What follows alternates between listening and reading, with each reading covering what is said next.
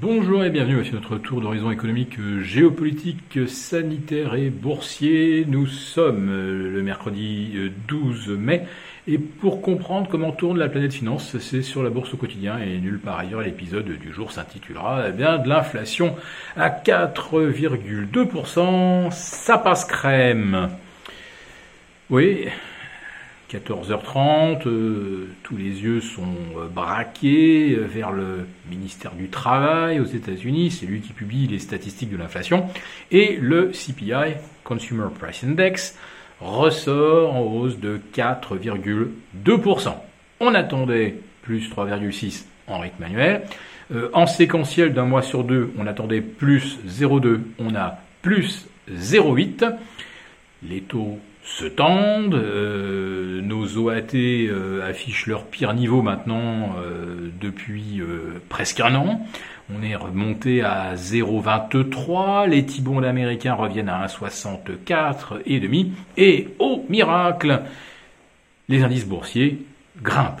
Alors, ils grimpent en Europe, pas aux États-Unis où le Nasdaq perd d'ailleurs un peu plus de 1,3% et le S&P à l'instant est à moins 0,6. Alors qu'est-ce qui se passe à Paris? Le CAC 40 en hausse de 0,3% à 6285. De mauvais chiffres, euh, Wall Street qui baisse et le CAC qui progresse. Eh bien, on le doit à nos banques, euh, avec euh, la Société Générale qui gagne 2%, le Crédit Agricole 1,7%, on n'est pas loin de 1,5% sur la euh, BNP. Et donc ces trois-là suffisent à tracter le CAC 40 au-delà de ces niveaux, niveau point pivot même, puisque en dessous de 6265, on va dire que euh, on basculerait dans un scénario de consolidation. Mais voilà, le CAC 40 euh, s'éloigne un petit peu de euh, cette zone critique. on était un petit peu en dessous juste après les chiffres des prix américains et on est repassé au-dessus. Voilà, youpi. Alors, assiste-t-on enfin à la grande rotation de Wall Street en faveur des places européennes?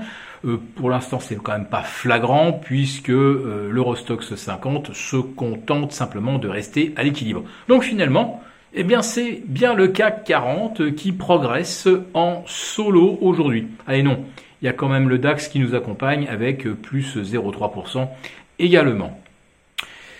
Alors les chiffres euh, publiés à 14h30, naturellement, nous montre qu'on est sur une trajectoire d'inflation très éloignée désormais de celle euh, que euh, prétend maintenir la Fed. On est euh, donc à 4,2 en rythme annuel contre un objectif de 2% pour la Fed. Alors combien de temps va-t-elle continuer de nous servir la fable de l'inflation transitoire?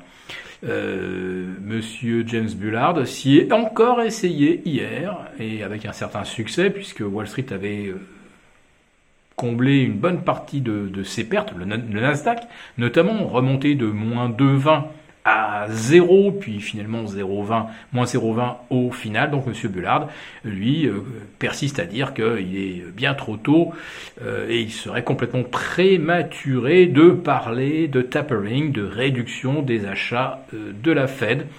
Et Wall Street semblait donc bah, s'accrocher à cet espoir, à cette promesse. Donc aujourd'hui, avec les chiffres qu'on vient d'avoir, il est évident que les les prévisions de la Fed apparaissent de plus en plus intenables.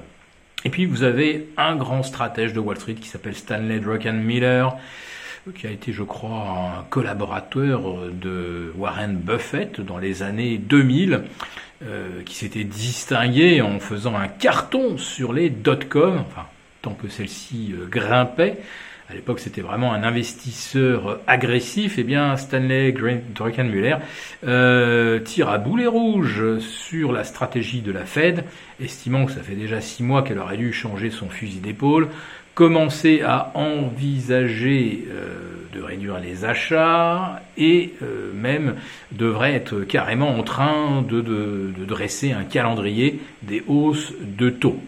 Voilà, donc il y a des gens qui vraiment estiment que la Fed prend des risques inconsidérés en se laissant complètement déborder par l'inflation. Et puis vous avez à l'autre bout du spectre, alors un vieux de la vieille, euh, Jeremy Siegel, qui est professeur d'économie à Wharton, mais également conseiller de, de gérant de fonds, alors pour qui lui, alors là, tout va bien. Le monde des bisounours, oui, l'inflation sera transitoire, oui, actuellement, la correction du Nasdaq, c'est l'occasion de se repositionner avant le rallye d'été. Il y a 10, 15, 20% de potentiel à la hausse d'ici la fin de l'année, car la Fed ne va pas remonter les taux, elle va tenir parole, elle tiendra jusqu'en 2023 avant de bouger le petit doigt. Donc allez-y les gars, et tout ça avec un large sourire. Euh, il est bien sûr de lui euh, on va dire que la trajectoire actuelle des marchés, vous pouvez la prolonger pratiquement jusqu'à la fin de l'année. Alors tel qu'on est parti avec un CAC à plus 15% en 4 mois, euh, ça nous fera du 40-45% jusqu'à la fin de l'année, en supposant donc qu'il y ait, comme on dit, un petit phénomène d'arbitrage transatlantique en faveur des valeurs européennes. Bon, euh, entre, Drunken, entre Miller et euh, Jeremy Siegel, euh, je pense que le, le, le sens de la réalité nous pousse effectivement à nous montrer